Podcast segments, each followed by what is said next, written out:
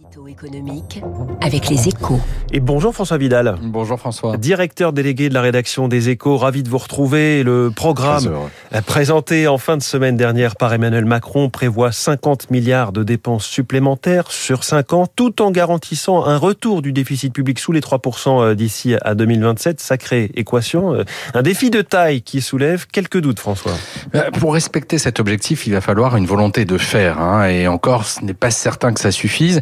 Alors bien sûr, ce, surcroît de dépenses ne serait pas instantané. Hein. Il s'étalerait sur la durée du quinquennat. Et puis, il faut aussi le porter au crédit du candidat. Son projet prévoit de réduire les dépenses publiques pour un montant équivalent aux 50 milliards d'engagements supplémentaires.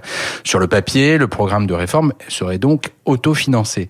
Mais s'il est réélu, Emmanuel Macron va se retrouver face à un double problème. Le premier n'est pas de son fait. Hein. Il s'agit de la dégradation des comptes de l'État provoquée par les conséquences de la guerre en Ukraine sur le pouvoir d'achat des Français. La facture atteint déjà une trentaine de milliards et cette crise est loin d'être terminée. Dans ces conditions, il est fort probable qu'en fin d'année, le déficit sera bien supérieur aux 5% prévus dans le budget 2022. Oui, de quoi remettre largement en cause l'équation budgétaire du programme euh, du candidat Macron, si je vous euh, suis bien.